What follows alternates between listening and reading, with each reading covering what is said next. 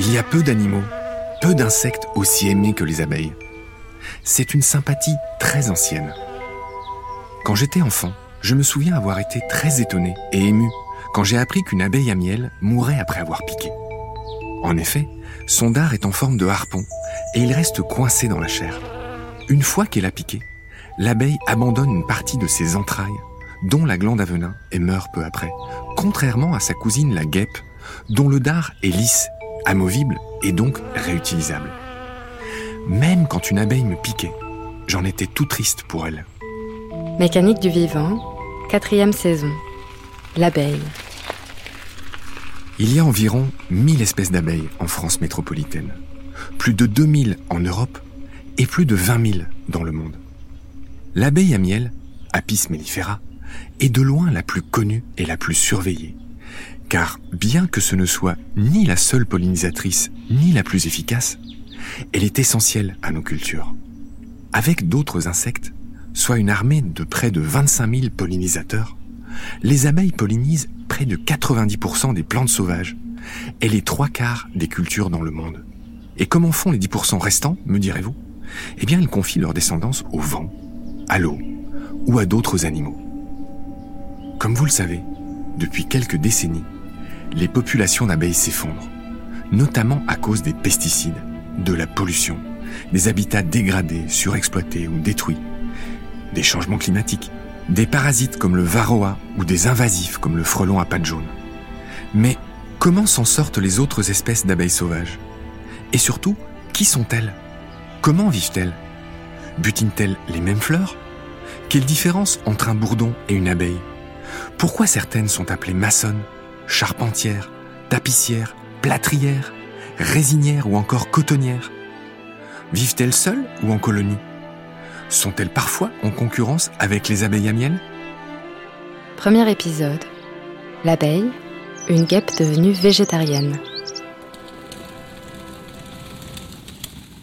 Je m'appelle Marc Mortelmans et je suis passionné par le monde vivant. Pendant 15 ans, j'ai travaillé dans l'océan comme professeur ou guide de plongée et en montagne comme chef d'expédition. Du Népal au volcan chilien, du lac Malawi au trou bleu du Belize, des Galapagos au vallon de Lorraine où je suis né. Avec mes invités, nous partageons avec vous des pépites de connaissances dans Mécanique du vivant, une collection pour comprendre le subtil rôle des espèces dans leur milieu, leur émergence, leur évolution, leurs interactions les conséquences de leur disparition ou celles de leur retour. Les mille espèces d'abeilles de France métropolitaine ont toutes un fantastique point commun. Elles volent. Nous y sommes tellement habitués qu'on ne s'en émerveille même plus. Dans l'histoire du vivant, l'invention du vol est pourtant une innovation majeure. Et ce sont bien les insectes qui l'ont inventé. Il y a 350 millions d'années, bien longtemps avant les oiseaux et les chauves-souris. Les tout premiers aviateurs ressemblent aux libellules et ils possèdent deux paires d'ailes. La possibilité de voler est un énorme avantage pour les insectes.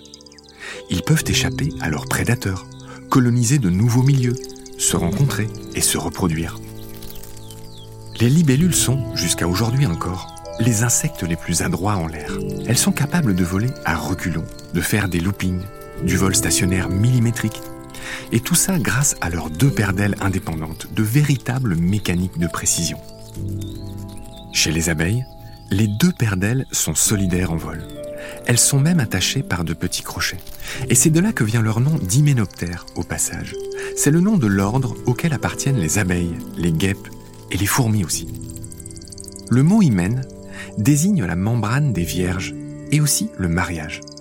C'est pourquoi ces insectes ont été appelés ainsi parce qu'ils sont équipés de deux paires d'ailes membraneuses mariées, accrochées en plein vol. Et si les libellules volent mieux que les abeilles, nos butineuses, elles, se consolent en pouvant replier leurs ailes sur le dos. Chez les abeilles sauvages, qui vivent dans des abris très étroits, on en voit tout de suite l'avantage. En tout cas, tout insecte volant qui perd ses ailes est souvent condamné à mort. En parlant de mort, il y a un très étonnant lien de parenté entre les abeilles et des guêpes primitives, un groupe appelé les sphégiens pour être exact, proche des guêpes. Et c'est Stéphane Bonnet, le rédacteur en chef d'Abeilles en Liberté qui me l'a appris.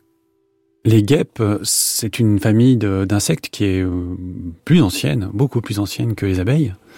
Et on considère que euh, les abeilles seraient des guêpes qui seraient devenues végétariennes. C'est-à-dire que, au lieu de nourrir leurs larves avec euh, de la viande ou avec des proies du type insectes, elles se sont mises à nourrir leurs larves avec du pollen et c'est à ce moment-là, c'est-à-dire au moment de l'émergence des, angiospermes, hein, des plantes à fleurs, qu'une coévolution entre des insectes pollinisateurs comme les abeilles et des plantes à fleurs a pu se mettre en place.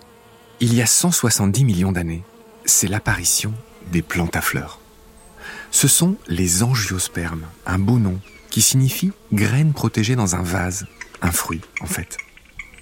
Grâce à leurs fleurs, les plantes attirent les insectes en leur offrant du nectar, c'est-à-dire du sucre, et du pollen, qui contient lui aussi du sucre, mais également des protéines et un peu de lipides. Les petits visiteurs transportent ces grains de pollen de fleur en fleur, ce qui permet la fécondation croisée, c'est-à-dire sexuée des plantes, à l'inverse d'une fécondation asexuée, qui elle produit certes beaucoup, mais des clones, trop identiques justement alors que la reproduction sexuée, elle, rebat les cartes, mélange les gènes, ce qui permet de mieux s'adapter, de mieux coloniser de nouveaux milieux. Grâce aux insectes, ces plantes ne sont plus condamnées à s'auto-féconder, ou encore à s'en remettre au vent, au petit bonheur la chance. Ça fonctionne bien pour un être vivant, ça fonctionne bien pour une plante. Le fait de pouvoir se cloner, ça permet de perpétuer ce bon fonctionnement. Dans le cadre de l'allogamie, il y a une différence génétique qui est induite par la reproduction sexuée. Et ça, ça permet une meilleure adaptation des descendants, puisque les conditions peuvent changer. Le fait d'être différent du parent, ça confère la possibilité d'avantages adaptatifs. Grâce à cette alliance, les plantes à fleurs ont fait un hold-up historique. Elles constituent aujourd'hui plus de 90% des plantes terrestres.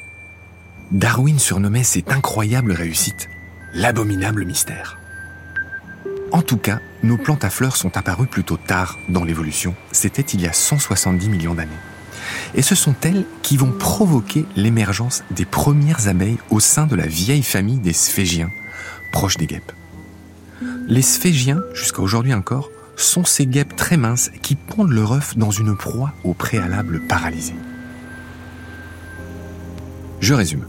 Les plantes colonisent la Terre il y a 400 millions d'années, bien avant les insectes et bien avant les autres animaux.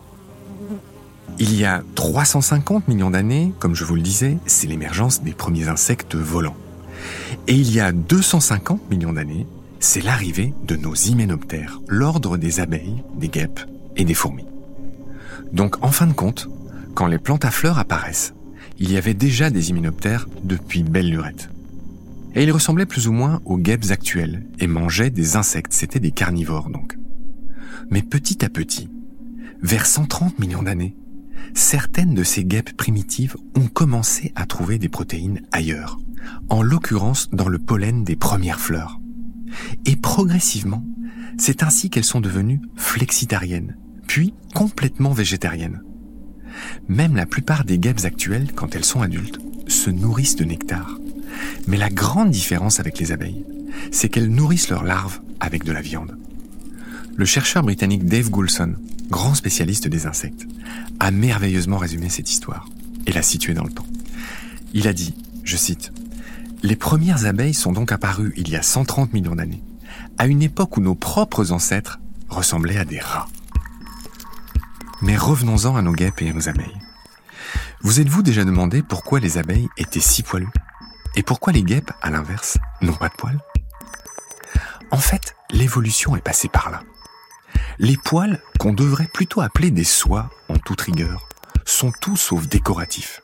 Car en plus de protéger certaines espèces du froid, ce sont de précieux outils pour récolter les grains de pollen. Mais ce n'est pas tout. Il y a mieux. Figurez-vous qu'en plus, la fleur et les abeilles ont des charges électriques opposées. L'une aimante l'autre en quelque sorte. Et en y regardant de près, à chaque fois qu'une abeille se pose dans une fleur, les grains de pollen semblent lui sauter dessus. Et elle savifère ces abeilles, car une fois saupoudrées de pollen, elles n'ont plus qu'à se brosser et à se peigner avec leurs pattes, puis à les stocker sur ces mêmes pattes ou sur le ventre pour le transport. Nous verrons d'ailleurs ces différentes méthodes de collecte et de transport dans le deuxième épisode. Les poils dont je parle ici sont même branchus, ramifiés, plumeux, fourchus quoi. Du coup, leur fourrure est encore plus efficace grâce à ces poils fourchus pour retenir le pollen. Et si on parlait maintenant de la fameuse taille de guêpe? Tout comme leurs ailes jointes, cette caractéristique est typique d'une grande partie des hyménoptères. De fait, les abeilles, comme tous les insectes, ont encore en trois parties tête, thorax, abdomen. Trois paires de pattes, une paire d'antennes et deux paires d'ailes. Et toujours à la loupe, que voit-on? On voit des yeux à facettes perçants qui savent, à la simple couleur des pétales d'une fleur, si elles offrent du nectar en self-service ou pas. Mais en revanche, les abeilles n'ont pas de nez. Et pour cause, les insectes sentent les odeurs et aussi les phéromones, les parfums de l'amour, avec leurs antennes. Et dans le cas des abeilles, ce sont deux antennes coudées. Mais finissons cet épisode sur quelque chose de bien plus piquant, le dard des abeilles. Et pour ça, il faut regrimper dans l'arbre généalogique des hyménoptères, l'ordre des abeilles, des guêpes et des fourmis, comme je l'ai déjà dit. Cet ordre est divisé en deux sous-groupes, en gros avec ou sans taille de guêpe. Tous ceux sans taille de guêpe, avec le thorax bien collé à l'abdomen, s'appellent les symphytes. Et ce sont de drôles de zigues tout raides. Et c'est d'ailleurs ce que veut dire symphyte, soudés ensemble. Nos abeilles, en revanche, avec leur taille de guêpe, appartiennent à l'autre groupe, les apocrites. J'ai bien dit apocrites. Et ça veut dire juste séparés en grec. Accrochez-vous, ces apocrites se subdivisent encore en deux. Et d'abord, il y a les térébrants, ce qui veut dire transperceurs. En général, ce sont des parasites avec une immense aiguille à l'arrière du corps des femelles. Et ce tube s'appelle l'ovipositeur. Il sert à pondre des œufs dans un hôte qui servira de garde-manger vivant. Mais nos abeilles et nos guêpes, elles, ne mangent pas de ce pain-là. Elles appartiennent au groupe d'en face, les aculéates. Je vous assure que c'est pas moi qui ai inventé ces noms. Et ça veut dire les portes aiguillons. Et c'est là que je voulais en venir. Chez elles, cet ovipositeur, cette longue aiguille, a perdu cette fonction de ponte pour devenir, vous l'avez deviné, un dard. Et c'est pourquoi seules les femelles piquent chez les guêpes et les abeilles. Vous voyez au passage que dans les mécaniques du vivant, rien ne se perd, mais tout se recycle. Le tube de ponte recyclé en arme, il fallait y penser. Faites la guerre, pas l'amour en résumé. Je vous épargne les subdivisions suivantes, mais grosso modo, il y a six familles d'abeilles en Europe. Et elles sont regroupées sous la bannière des anthophiles. Encore un beau mot, ça veut dire les amoureuses des fleurs deux précisions que m'ont soufflé les scientifiques qui m'ont aidé à polliniser cette émission. 1. Il y a une septième famille d'abeilles qui n'existe qu'en Australie. Comme ça, on peut officiellement dire que dans le monde, il y a sept familles d'abeilles. Et deux, il y a des guêpes végétariennes et des abeilles carnivores. Et oui, dans les mécaniques du vivant, il y a évidemment toujours des exceptions.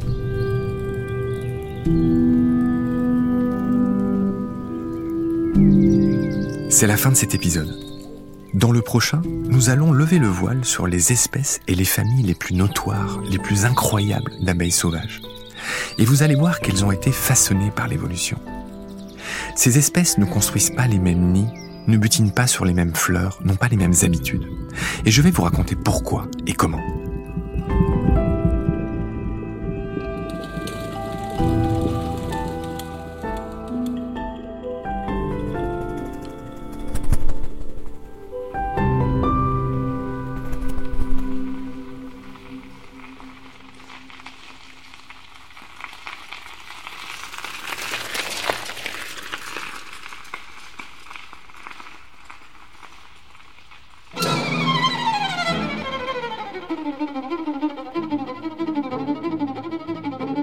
Vous avez sans doute reconnu cette musique. C'est le vol du bourdon, composé en 1900 par le russe Nikolai Rimsky-Korsakov. Et c'est un interlude entre deux actes de son opéra, le conte du tsar Saltan. Et à ce moment-là, dans l'opéra, un cygne se transforme en bourdon.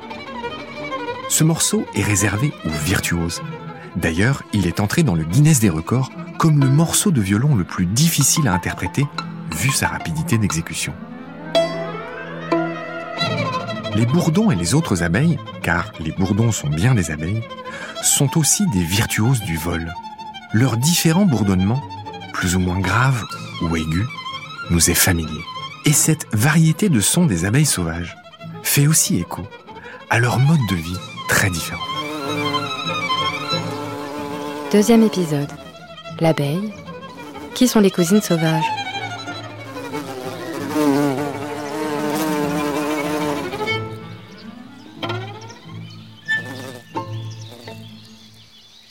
Environ 1000 espèces d'abeilles sauvages en France. C'est plus que le nombre d'espèces de mammifères, d'oiseaux, de reptiles et d'amphibiens réunis. Dans cet épisode, nous allons voir que l'évolution a permis l'émergence de différentes espèces qui ont adopté différentes façons de vivre, de faire un nid, de récolter du pollen ou de choisir certaines fleurs et pas d'autres. Si les abeilles à miel sont largement étudiées depuis longtemps par les scientifiques, leurs cousines sauvages ne le sont que beaucoup plus timidement, depuis une vingtaine d'années tout au plus. Elles sont quasiment inconnues des cultivateurs, des apiculteurs et surtout du grand public. Toutes ces espèces sont pourtant d'une importance colossale. La première grande caractéristique des abeilles sauvages, si on devait donner un profil type moyen, c'est que 7 d'entre elles sur 10 sont solitaires. Elles ne vivent pas en colonie, comme nous le rappelle Stéphane Bonnet, le rédacteur en chef d'Abeilles en liberté. La plupart des abeilles euh, sauvages sont des abeilles solitaires, qui ne vivent pas du tout en colonie ou en grande colonie, si on accepte les bourdons qui font des colonies de, de 500 ou 600 individus. En fait, 70% des abeilles sauvages vivent dans le sol. Certaines d'entre elles vivent euh, dans du bois mort, vivent euh, dans des tiges creuses. C'est un vaste monde totalement ignoré. Alors parmi les apidés, on a une abeille qui est assez fréquente et qu'on peut voir voler euh, au début du printemps. C'est une abeille qui ressemble à un bourdon en réalité. Elle est très sombre, noire, avec souvent des ailes violacées.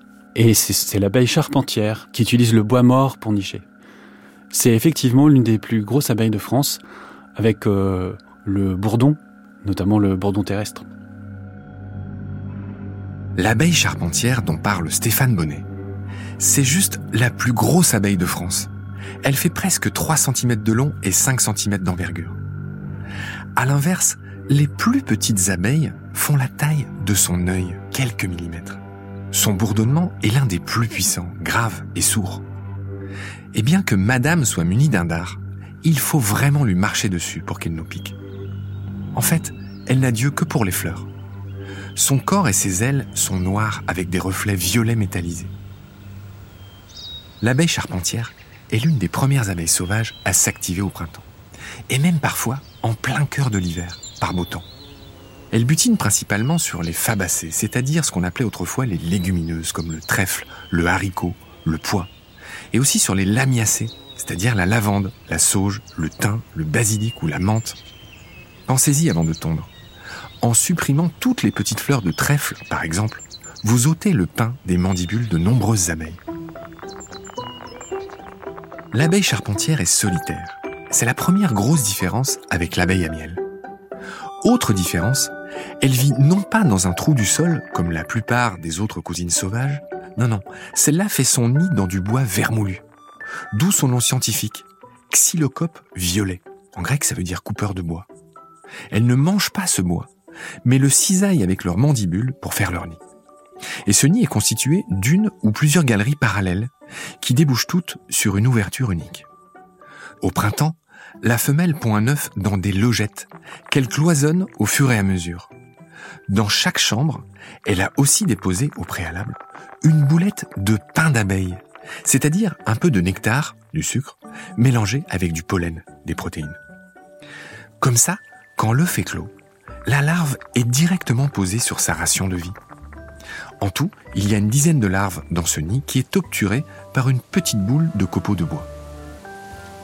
À chaque espèce son couvercle d'ailleurs, sa porte de coffre-fort. L'osmie cornue, toute noire avec de belles fesses rousses et deux petites cornes sur la tête, préfère la boue, d'où son surnom d'abeille maçonne. D'autres mâchouillent des végétaux ou entassent des gravillons. En tout cas, une fois que tous les adultes se sont littéralement tués à la tâche, ce sont leurs larves qui vont passer l'hiver, seules dans leur immobile home, et ces larves deviendront adultes au printemps suivant, bien calées sur leurs fleurs de prédilection.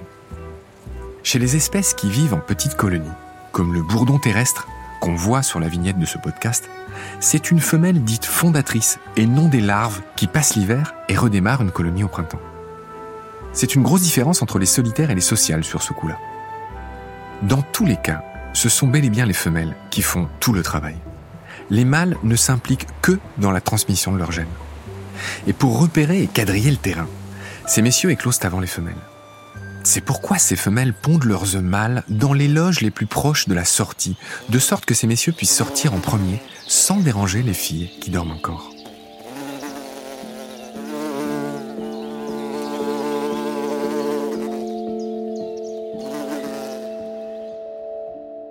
Maintenant, il est temps que je vous présente les six familles d'abeilles sauvages d'Europe. Tout dépend de la longueur de leur langue. Celles qui ont une longue langue, parfois plus longue que leur corps même, sont équipées pour butiner des fleurs profondes, comme la sauge par exemple. Il faut pouvoir aller chercher le nectar loin et profond. Et puis, évidemment, il y a celles qui ont une langue courte sur des fleurs plus accessibles, comme le pissenlit. Et c'est fou de penser que les fleurs et leurs alliés pollinisateurs ont évolué ainsi. Je te complique la vie en t'obligeant à rester plus longtemps. Et comme ça, je vais pouvoir saupoudrer plus de pollen sur tes poils pour que tu me rendes service. C'est un des moteurs de l'évolution et aussi de l'apparition de nouvelles espèces, au fur et à mesure qu'elles s'adaptent ou pas et qu'elles se spécialisent ou pas. Dans la catégorie des langues longues, il y a d'abord l'abeille à miel et une cinquantaine d'espèces de bourdons de métropole et aussi l'abeille charpentière dont je viens de parler, la grosse cylindrée violet métallisée. Tout cela avec les anthophores, les œufs aux longues antennes, ça fait bien des noms, je sais bien, forment la famille des apidés, soit près de 300 espèces, la plus nombreuse. La deuxième famille des longues langues est entre autres celle des coupeuses de feuilles, comme l'abeille tapissière Megachile rotundata, qui découpe des demi-cercles parfaits dans les feuilles de vos rosiers. Ce sont elles qui font ça. Ces petits fourreaux servent de berceau pour leurs larves. Et cette tapissière championne pollinise quatre fois plus et quatre fois mieux que l'abeille à miel. C'est l'abeille sauvage la plus vendue au monde pour polliniser les cultures. Elle fait partie des mégachilidés qui comptent 200 espèces. En grec, leur nom signifie les grosses lèvres, tout un programme. C'est aussi parmi eux qu'on trouve notre maçonne à derrière roue et toutes les autres osmies. Il n'y a pas que des maçonnes dans cette bande, il y a aussi des cotonnières, des tapissières, je l'ai dit, des résinières. Les espèces du genre Hoplitis tapissent leur nid de pétales de fleurs à des fins hygiéniques et l'antocope du pavot garnit l'entrée de son nid de pétales de coquelicot. C'est pourquoi il est surnommé l'abeille coquelicot. Toutes ces espèces sont solitaires et nichent dans divers endroits, dans des galeries qu'elles creusent, des trous abandonnés de coléoptères, mais aussi dans des tiges creuses. En tout cas, voilà pour les deux familles de longues langues, les apidés et les mégachilidés. Avec ces deux familles, nous avons déjà la moitié de toutes les abeilles de France. Dans la catégorie des langues courtes, maintenant, il y a trois familles. Attachez vos ceintures, elles sont beaucoup moins connues. D'abord, il y a celles qu'on surnomme les abeilles des sables, car elles font leur nid dans les sols sableux, terreux. Ce sont les andrénidées, les andrènes, près de 200 espèces. Et leur nom signifie tout simplement abeilles sauvages en grec. Ensuite, toujours chez les langues courtes, il y a les abeilles de la sueur, surnommées ainsi car elles viennent parfois se poser délicatement sur nous pour aspirer une petite goutte de sueur. Ce sont les alictidées, de toutes petites abeilles. Pareil, elles comptent environ 200 espèces. Et enfin, la dernière famille de langues courtes sont les abeilles cellophanes, entre guillemets. Leur nom vient du fait que leurs larves s'enduisent d'une sorte de film imperméable, un peu comme un caouet transparent, quoi. Ce sont les colletidées. C'est la famille de la colette du lierre, qui ne pollinise que le lierre, en automne. C'est une célébrité dans le monde naturaliste. Et toutes ces colettes vivent aussi dans le sol. Ce sont 80 espèces. Si vous avez bien compté, il manque une sixième famille, et c'est celle, évidemment, des langues moyennes. Ni figue ni raisin, quoi. C'est la famille des mélitidés, avec des noms amusants. La mélite à queue rouge, le dasipode hirsute, le macropède, on ne rencontre que 17 espèces de cette famille en France.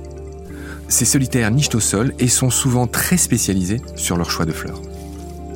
Certaines abeilles sont très euh, polyvalentes, sont très généralistes, et elles vont aller euh, butiner sur des fleurs très différentes, sur des espèces euh, différentes. On, parle alors de polylectisme. L'oligolectisme, c'est au contraire choisir un spectre restreint de plantes pour se nourrir. Alors, les espèces qui sont monolectiques, c'est un petit peu la plus grande spécialisation qu'on puisse connaître hein, chez, l'abeille, et elles sont inféodées à un seul type de fleurs, comme par exemple l'andrène de la brionne, sur la brionne. Alors parlons justement de cette récolte. Pour le nectar, c'est simple. Toutes les abeilles aspirent ce nectar et le stockent dans leur jabot. Mais pour le pollen, il y a différentes méthodes. Prenons l'abeille à miel. Une fois qu'elle est couverte de pollen, elle se brosse avec ses deux premières paires de pattes elle rassemble le pollen ainsi en une boule qu'elle compacte avec un peu de nectar régurgité, puis le fait passer aux pattes postérieures pour recueillir et caler ce qu'on appelle le butin. Bah oui, butiner, butin. C'est là que se forment leurs petites pelotes jaunes, oranges, rouges, voire bleues, que vous avez sans doute déjà remarquées en regardant les abeilles. D'autres espèces ont des méthodes différentes. Leur appareil de récolte n'est pas sur leurs pattes arrière, mais sous leur ventre. C'est le cas de l'osmirus, elle possède en effet une brosse ventrale dont les poils se hérissent à volonté pour recueillir le pollen. Et puis il y a ceux qui font du tout en un. C'est le cas du genre Ileus, des colétidés. Eux stockent le nectar et le pollen dans leur jabot.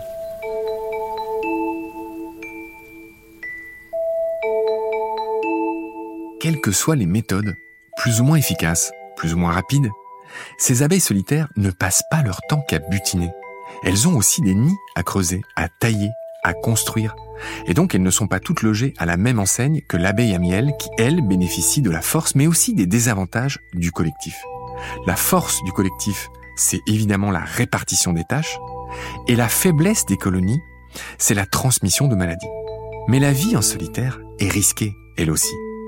Plus une abeille sauvage est spécialisée en matière de fleurs ou de matériaux de construction de leur nid, plus elle est fragile face au changement.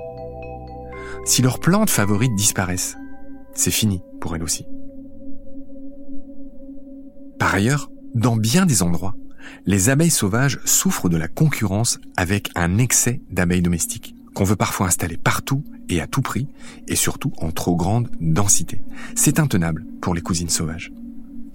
Malgré toutes ces menaces, certaines espèces profitent de l'effet du réchauffement climatique, qui allonge la floraison, notamment en Europe du Nord. Parmi elles, il y a le bourdon terrestre, ce gros bourdon avec ses anneaux oranges et son cul blanc. Et il y a aussi notre Colette du lierre, cette petite abeille calée sur le rythme si particulier de cette plante. Injustement surnommé le bourreau des arbres, alors qu'il n'est pas un parasite, et surtout qui fournit un refuge et de la nourriture à tant d'espèces en hiver. Il faut donc protéger le lierre, et bien sûr aussi toutes ces abeilles sauvages. C'est l'affaire de tous, même des urbains.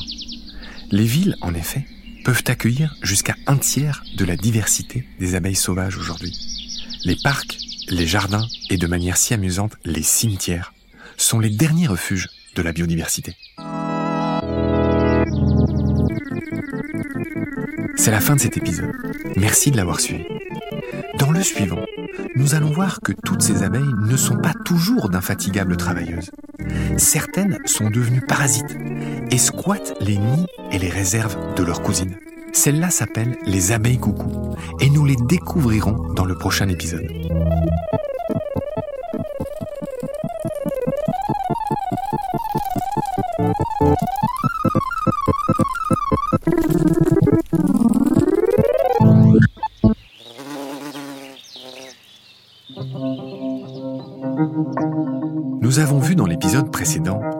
Les abeilles sont des mamans dévouées. Dans leur courte vie, qui dure en général un mois, les mamans abeilles sauvages récoltent autant de nectar et de pollen qu'elles peuvent, et en plus construisent des nids qui sont des nurseries, des couveuses, où leurs larves se débrouillent seules pendant toute la mauvaise saison.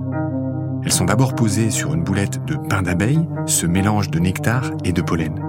Et une fois que ces réserves sont consommées, les larves entament leur longue transformation en adultes en devenant de véritables momies vivantes qu'on appelle des nymphes.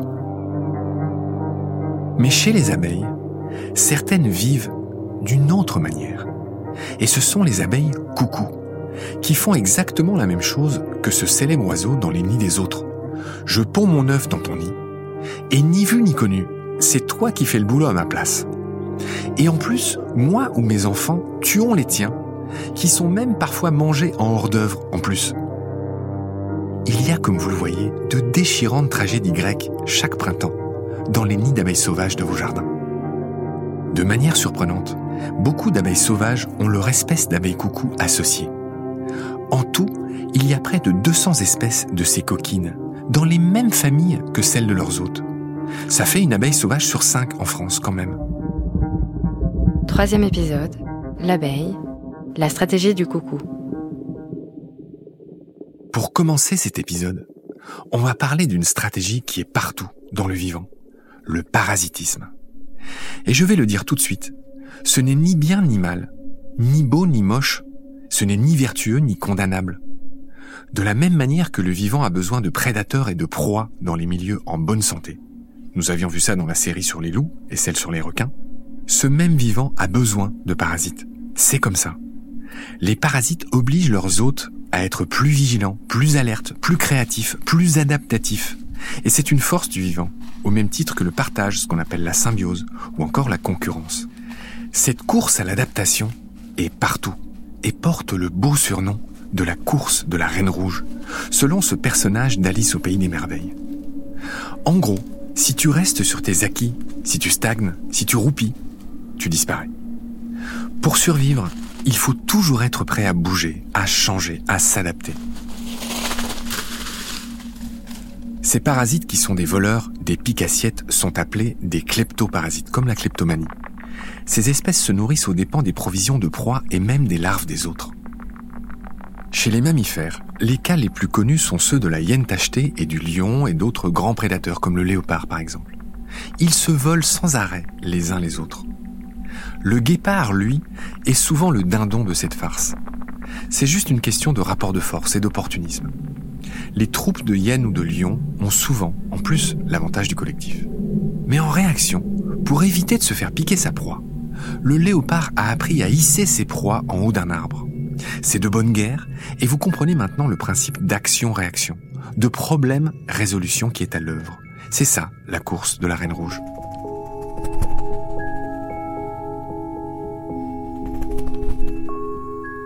Le cas de l'azuré des mouillères est prodigieux. C'est un petit papillon de France qui s'appelle aussi le proté, du nom d'un personnage mythologique qui pouvait prendre n'importe quelle forme. Vous allez comprendre pourquoi. La femelle commence par pondre ses œufs sur une espèce bien précise de gentiane. Au bout d'une dizaine de jours, cet œuf devient chenille et cette chenille consomme l'intérieur de la fleur de la gentiane sur laquelle elle est née. Encore dix jours plus tard, elle se laisse tomber au sol et là, elle attend. Elle émet des phéromones, c'est-à-dire une substance chimique qui agit comme un message entre les individus d'une même espèce, et cette odeur est la même que celle des larves de fourmis, qui sont des hyménoptères, comme nos abeilles au passage. Ensuite, c'est le coup de poker. Si personne ne vient, game over. Mais si une fourmi rouge passe par là, elle réagit comme si cette chenille était une larve égarée de son couvain. Et du coup, elle la rapporte dans la fourmilière où la squatteuse sera logée et nourrie tout l'hiver, et elle boulottera même parfois quelques larves voisines si elle estime qu'elle n'a pas assez à manger. Cette chenille peut passer jusqu'à deux ans dans la fourmilière, mais à un moment, elle se transforme en adulte. Et là, c'est le deuxième coup de poker. Car l'adulte ne peut plus émettre de phéromones de camouflage. À ce moment-là, l'azuré finit par s'exfiltrer fils à fissa, vraiment sans moufter. Chez les insectes en général, les larves vivent beaucoup plus longtemps que les adultes, ce que nous rappelle Stéphane Bonnet, le rédacteur en chef du magazine Abeilles en liberté. Il faut regarder le cycle courant euh, de l'abeille euh, sauvage, solitaire.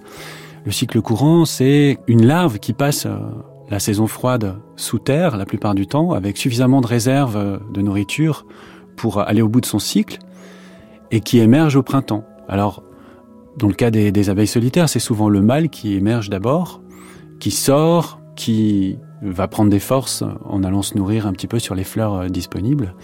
Puis euh, rapidement, il est suivi par la femelle. Et c'est à ce moment-là que la plupart des accouplements ont lieu.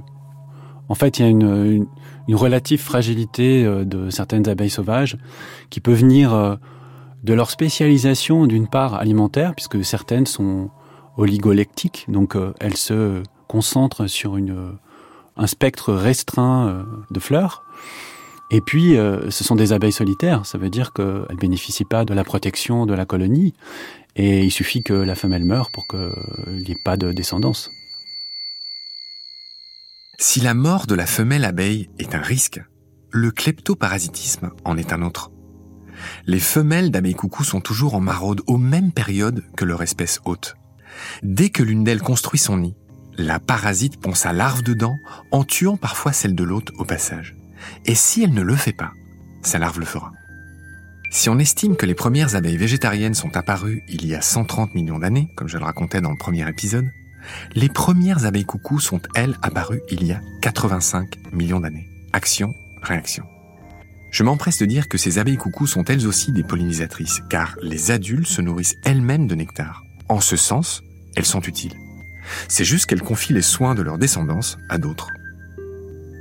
Certaines de ces malines ont des noms de genre sublimes. Les nomadas, par exemple. Les nomades, ce sont des apidés comme les abeilles à miel et les bourdons, et la plupart ressemblent à des guêpes noires et jaunes. C'est pourquoi les Anglais les surnomment d'ailleurs les wasp bees, les abeilles guêpes qui parasitent des abeilles de plusieurs familles. Les abeilles coucou du genre Sphecodes sont noires avec un abdomen rouge. En anglais, c'est les blood bees, les abeilles de sang. Ces sphécodes font partie des alectidés. Vous vous souvenez, ce sont les abeilles de la sueur. Et elles parasitent des membres de leur propre famille. Une immense majorité des abeilles sauvages sont, solitaires. Ça veut dire qu'elles n'ont pas de reine. Et elles fonctionnent euh, par euh, un couple mâle-femelle, tout simplement. La sélection naturelle a voulu que ces abeilles fonctionnent comme ça. Ça présente euh, des avantages et des inconvénients. L'inconvénient principal, c'est que il suffit que l'un des deux parents disparaisse pour que la reproduction n'ait pas lieu. L'avantage, c'est qu'elles peuvent éviter les maladies que des colonies qui choisissent de vivre en communauté peuvent se transmettre aussi plus facilement. Mais la vie en société ne protège pas toujours des parasites. Bombus terrestris est ce gros bourdon noir avec des bandes oranges et un cul blanc. C'est un apidé de la même famille que les abeilles à miel. Ce bourdon très commun vit en colonie de 600 individus initié par une femelle fondatrice qui a survécu à l'hiver seule et qui devient la reine, l'unique pondeuse. Ces bourdons sont de bien meilleurs pollinisateurs que les abeilles à miel, au passage. Ils sortent plus tôt, ils rentrent plus tard, et par des températures beaucoup plus froides. Les maraîchers et les cultivateurs le savent bien, il est élevé et commercialisé pour ça. Ça s'appelle un auxiliaire de culture bio, et on fait d'ailleurs pareil avec les coccinelles pour se débarrasser des pucerons. Cette idée paraît sympa d'utiliser des bourdons, mais il y a un hic. Ils sont utilisés pour polliniser en général des tomates sous serre qui normalement n'ont pas besoin d'insectes car elles sont pollinisées par le vent au naturel, comme 10% des plantes à fleurs. Et ce n'est pas votre rhume des foins qui dira le contraire. Mais voilà, sous la serre, pas de vent. Le problème, c'est que ces hordes de bourdons d'élevage sont aussi de potentiels vecteurs de maladies et de virus pour les abeilles indigènes de l'extérieur et de l'intérieur.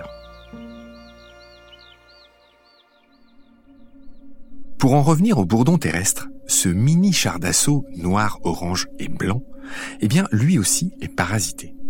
Sa malédiction s'appelle Bombus vestalis ou Psytyr vestal. C'est un apidé, comme lui, qui lui ressemble comme deux gouttes de miel. À la loupe, on voit cependant que les femelles vestales n'ont pas de corbeille à pollen, ces petits creux sur les pattes, puisqu'elles n'en récoltent pas, contrairement à leurs hôtes. Selon la région, les femelles parasites se réveillent dès le mois de février, en tout cas calées sur le rythme de leurs hôtes. La femelle Bombus vestalis commence par s'introduire dans un nid de bourdons terrestres.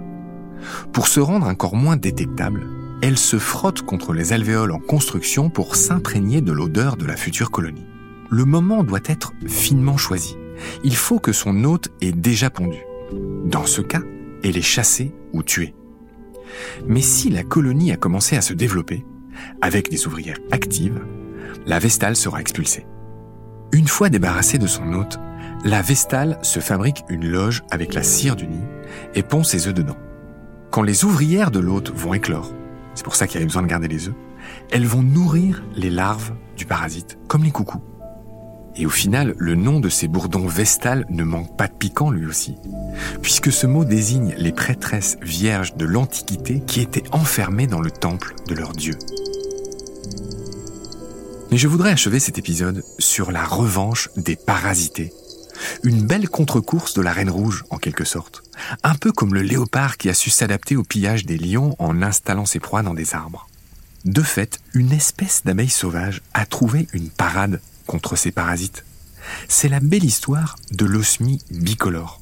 Pour éviter les cambriolages, elle fait son nid dans une coquille vide d'escargot. Tout d'abord, il faut trouver une coquille vide à la bonne taille. L'OSMI vérifie ensuite qu'elle peut facilement la caler exactement comme elle veut. Car en fin de chantier, elle va orienter l'ouverture vers le bas pour éviter les inondations. Mais avant ça, elle visite des centaines de fleurs pour amasser une réserve de nectar et de pollen au fond de la spirale. Les provisions du futur bébé, je vous l'ai déjà raconté.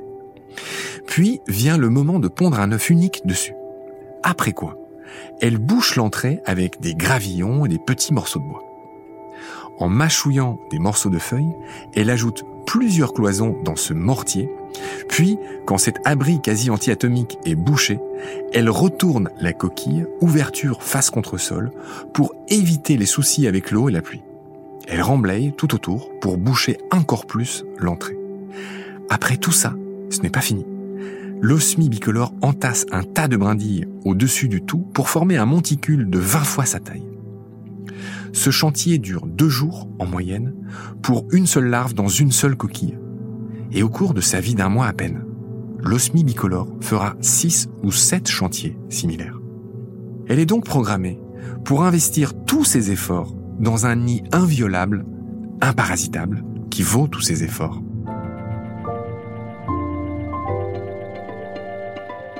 Vous voyez que les mécaniques du vivant sont impénétrables. Mais seulement jusqu'à ce qu'une espèce trouve une ruse, une astuce, et dans ce cas, la reine rouge se remettra à courir. C'est la fin de cet épisode, merci de l'avoir suivi. Dans le prochain, le dernier épisode de cette saison, je vais vous raconter les abeilles à miel et surtout l'abeille noire. Pour le coup, c'est l'abeille native endémique d'Europe. Après avoir survécu aux deux dernières glaciations, ces populations sont les mieux adaptées à nos milieux, à notre climat, après un million d'années d'évolution et d'adaptation. L'abeille noire, devenue rare, est une espèce plus rustique, mais plus parcimonieuse que les abeilles à miel hybrides et importées. Et ça, c'est le choix des apiculteurs dont nous parlerons dans le prochain épisode.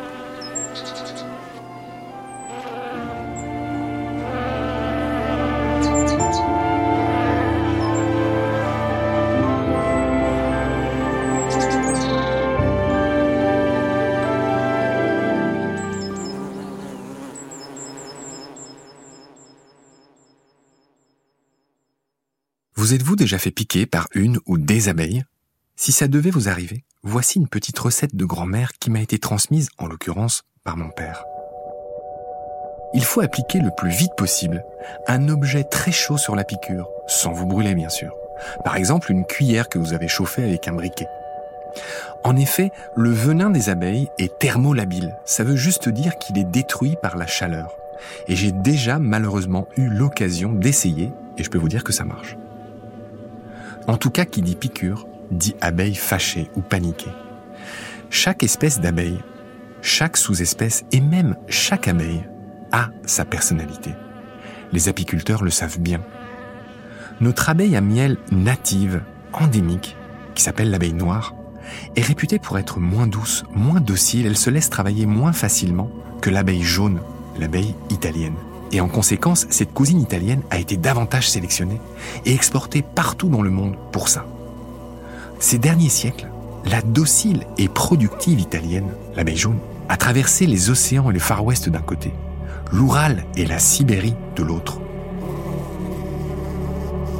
Quatrième épisode, l'abeille, quel avenir?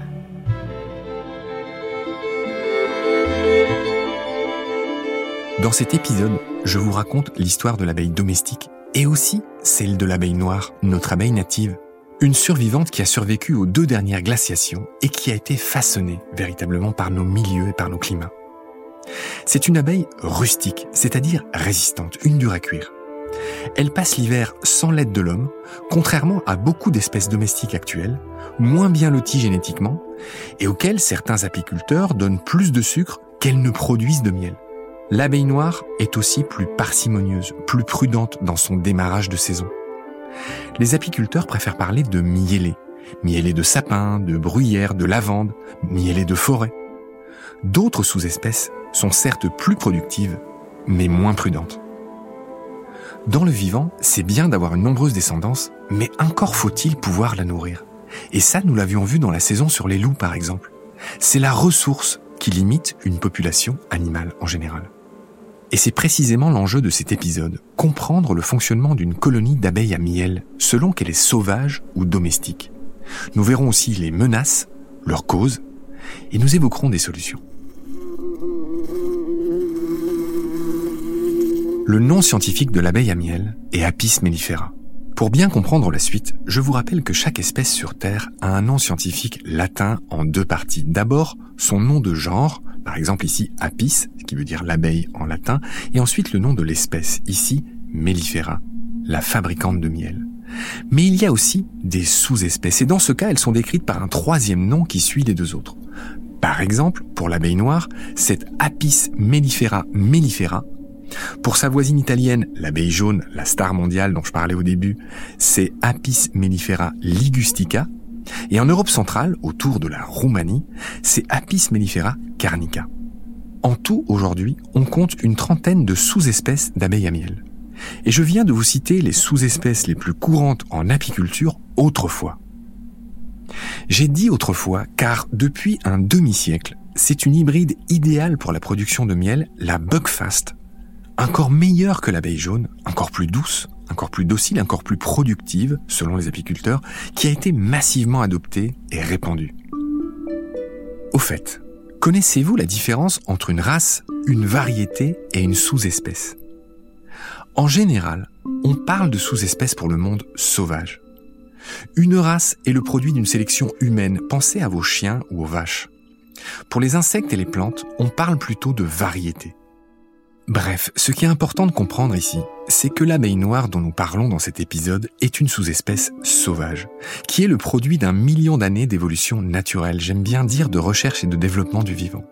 Alors que la Buckfast est, à la suite d'une patiente sélection humaine, une hybride de différentes sous-espèces. C'est donc une race, une variété qui a été construite par l'homme pour l'homme et non pas par le vivant pour le vivant.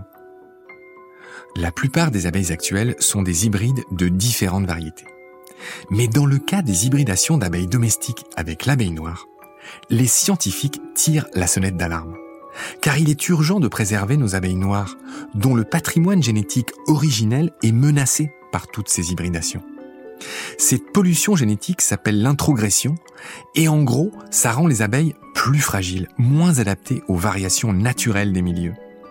C'est d'ailleurs pourquoi il existe en France des conservatoires de l'abeille noire, c'est-à-dire des vallées inaccessibles, reculées et surtout contrôlées, où il n'y a que des colonies d'abeilles noires. L'abeille a évolué grâce à une forte diversité génétique, et ça, ça résulte d'un type de reproduction très particulier.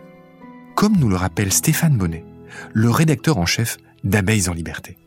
En fait, en, génétique de l'abeille mellifère, on, on raisonne en termes de population. Et ce sont des populations, donc euh, différentes colonies qui se reproduisent ensemble sur un territoire. Il se trouve que l'abeille mellifère, elle euh, se reproduit par essaimage, donc euh, une partie des abeilles s'en vont sous forme d'essaim. Une reine vierge va aller se faire féconder dans un endroit particulier qu'on appelle la congrégation de mâles et qui est constituée par tous les faux-bourdons des alentours qui viennent se rassembler à un endroit bien précis au sein duquel les reines vierges viennent se faire féconder. Et elles vont se faire féconder par, en gros, une quinzaine, une vingtaine de mâles différents.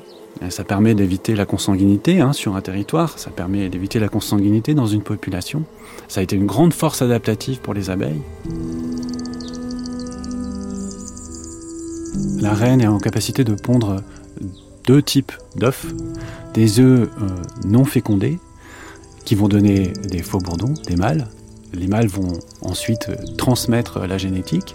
Donc les mâles n'ont pas de père, mais ils ont un grand-père. Et la reine est en capacité également de pondre des œufs fécondés qui vont donner des ouvrières. Dans le cas des ouvrières, on est obligé de considérer que ce sont des demi-sœurs, puisque la reine a été fécondée par une vingtaine de mâles différents, venus de colonies différentes.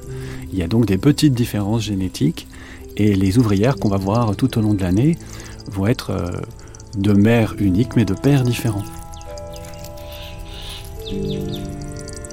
Ces reines qui s'envolent au septième ciel avec une vingtaine de faux bourdons s'offrent 20 fois plus de recombinaisons génétiques que dans le cas des humains. Et en plus, chez nous, a priori, la reproduction, c'est en one-to-one et pas en one-to-twenty. En tout cas, c'est ça qui donne aux abeilles cet énorme avantage adaptatif, ces recombinaisons. Ces derniers siècles, l'abeille a voyagé avec tous les colons et a conquis la planète entière, surtout l'abeille italienne jaune, je le disais en introduction. Mais il y a un demi-siècle, l'abeille jaune s'est fait détrôner, en tout cas en Europe, par une nouvelle venue, la Buckfast. Cet hybride a été inventé par un moine bénédictin, frère Adam, un moine de l'abbaye du même nom en Angleterre. Pour fabriquer cette abeille modèle, docile et très productive, frère Adam a croisé pendant des dizaines d'années l'abeille noire française, avec des abeilles du Maroc, de Macédoine, de Grèce, de Turquie, d'Égypte et de Tanzanie.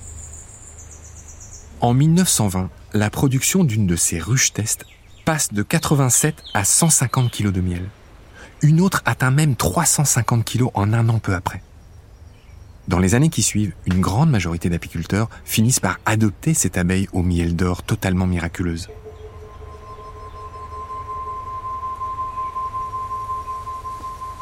Chaque année, en tout cas, les colonies d'abeilles domestiques qui triment affichent une surmortalité de 30%, contre 5% dans un milieu sain. Les causes du déclin des abeilles sont bien connues. D'abord, évidemment, il y a les pesticides. Parmi eux, les fameux néonicotinoïdes qui ont été mis au point dans les années 90. Ceux-là sont mortifères. On en trouve des traces dans les trois quarts des miels du monde. Mais, bonne nouvelle, depuis 2023, ils sont cette fois définitivement interdits en France. On en a fini avec les dérogations accordées aux betteraviers.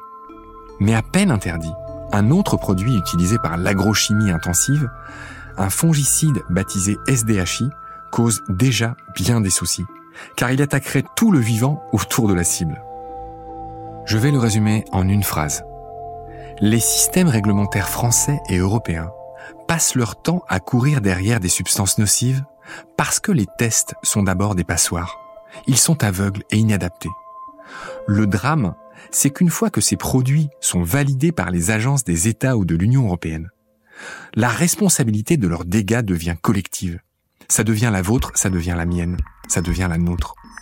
Et non plus celle des entreprises qui produisent ces molécules d'abord destinées à être vendues, à faire du business. Elles s'en lavent les mains.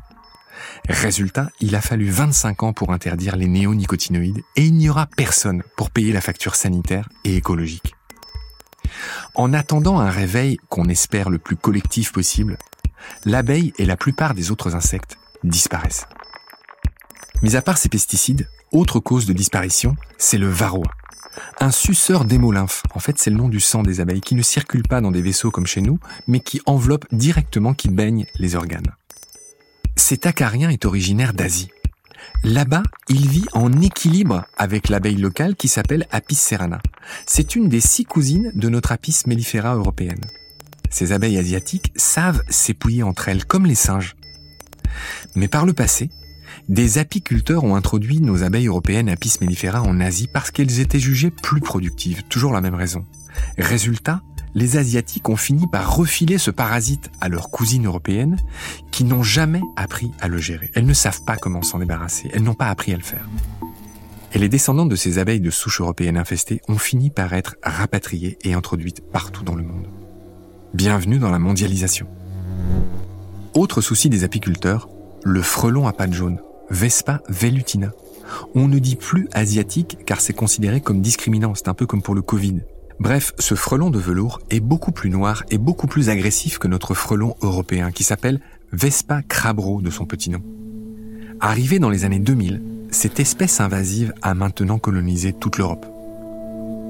Autre problème qui pèse sur les abeilles, j'en ai parlé un peu plus haut, c'est la pollution génétique, c'est l'introgression. Et là, il va falloir que les apiculteurs se remettent en question. Et surtout qu'ils se remettent d'accord entre eux. Voilà, j'ai essayé de vous donner toutes les causes du déclin des abeilles et des autres insectes. Et bien sûr, je ne voudrais pas oublier le réchauffement qui pèse aussi, les changements climatiques en tout cas qui pèsent sur les abeilles et les insectes.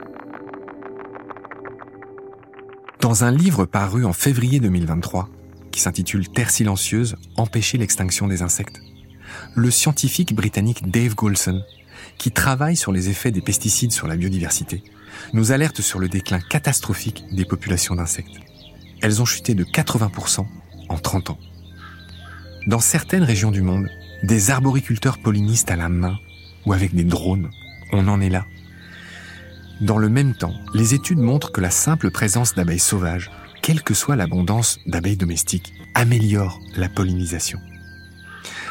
Alors, que faut-il pour redresser la barre? En résumé et en clair, il faut d'abord des tests valables sur les effets des molécules de l'agrochimie. Et surtout, il faut arrêter tout simplement de tuer la vie des sols avec ces molécules. Il faut aussi préserver les ressources des abeilles, c'est-à-dire les fleurs et leur milieu. Et ça, ça incombe à chacun d'entre nous. Chacun peut ou doit faire sa part. C'est une question de survie. Plus subtilement, il va falloir aussi éviter de saturer les milieux avec des abeilles à miel, qui oui font de la concurrence mortifère à leurs cousines sauvages, là où il y en a trop. Les scientifiques ont calculé que 3 ruches au kilomètre carré, c'était bien. Davantage, ça commence à être délicat pour leurs voisines sauvages.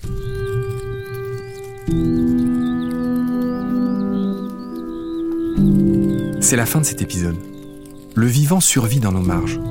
Mais dès qu'on s'intéresse, qu'on respecte un tout petit peu ce vivant, il est difficile de résister à la démonstration d'harmonie, de simplicité qu'offrent les animaux, les plantes et même les insectes. Merci d'avoir suivi cette série. Je vous retrouve bientôt. D'ici là, prenez soin de vous et aussi de ce qu'il y a autour de nous. Au revoir.